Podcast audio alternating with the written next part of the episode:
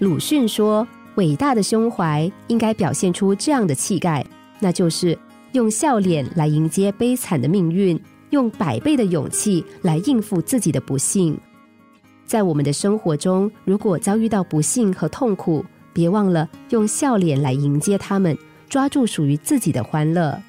懂得苦中作乐、笑对生活的人，才能明白幸福的真谛。山里住着一位大师，他身边聚着一帮虔诚的弟子。这一天，他嘱咐弟子每个人去南山打柴回来。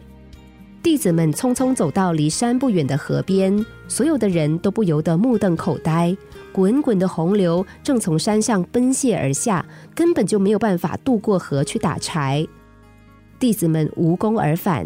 师傅发现所有人都垂头丧气，只有一个小和尚面带喜色。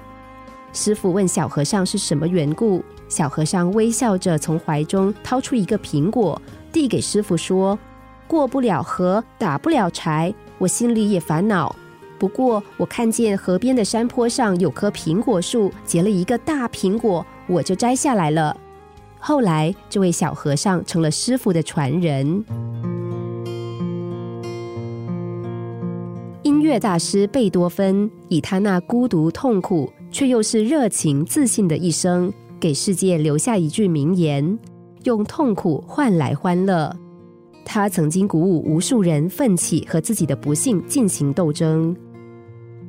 一个人能在任何情况之下都勇敢的面对人生，无论遭遇到什么，依然保持生活的勇气，保持不屈的奋斗精神，他就是生活中的强者，一个真正刚强的人。